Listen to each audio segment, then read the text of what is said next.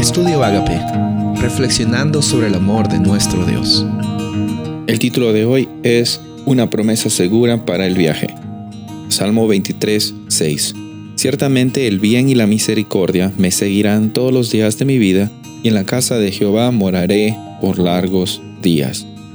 Este es el último versículo del Salmo 23. El Salmo 23 concluye con la certeza de David al saber de que va a haber en esta jornada un final con eternidad, o sea, un final que no tiene final. La eternidad empieza desde hoy y dice aquí el versículo, ciertamente el bien y la misericordia me seguirán todos los días de mi vida. Esta palabra me seguirán es una palabra un poco fuera de lugar si lo ves en, en el idioma original en hebreo.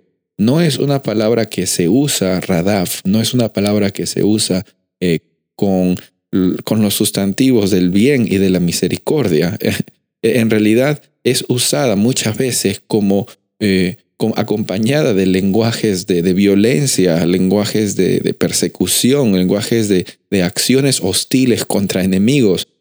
varias veces vemos esta palabra eh, usada en, en un contexto de guerra, como esta nación persigue a esta nación hasta que finalmente le ganó. Esta nación persigue incansablemente hasta que lograron eh, encontrar al enemigo y lo, destruyeron. Ahora, esta palabra eh, me seguirán no es una palabra eh, liviana y pasiva, no, es una realidad grande. Aquí dice literalmente, el bien y la misericordia van a perseguirme, van a hacer lo imposible para perseguirme hasta que me alcancen.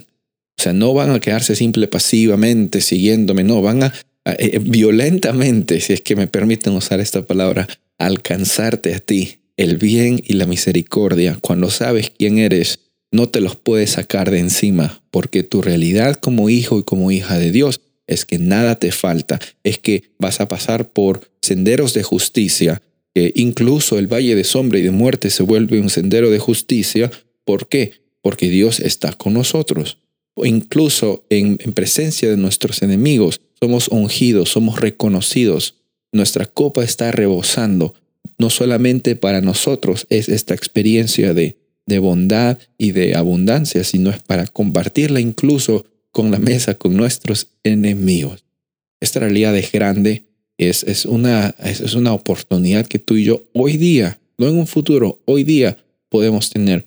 Y por eso es que nuestra experiencia hoy día es una experiencia de abundancia sin importar que tú estés pasando por eh, circunstancias de valle de sombra y de muerte. Puedes incluso usar esas circunstancias para que tu carácter demuestre realmente que no estás viviendo una vida de aquí para allá dejando que el viento te lleve, sino está basada en tu realidad de que tenemos un pastor y nada nos falta.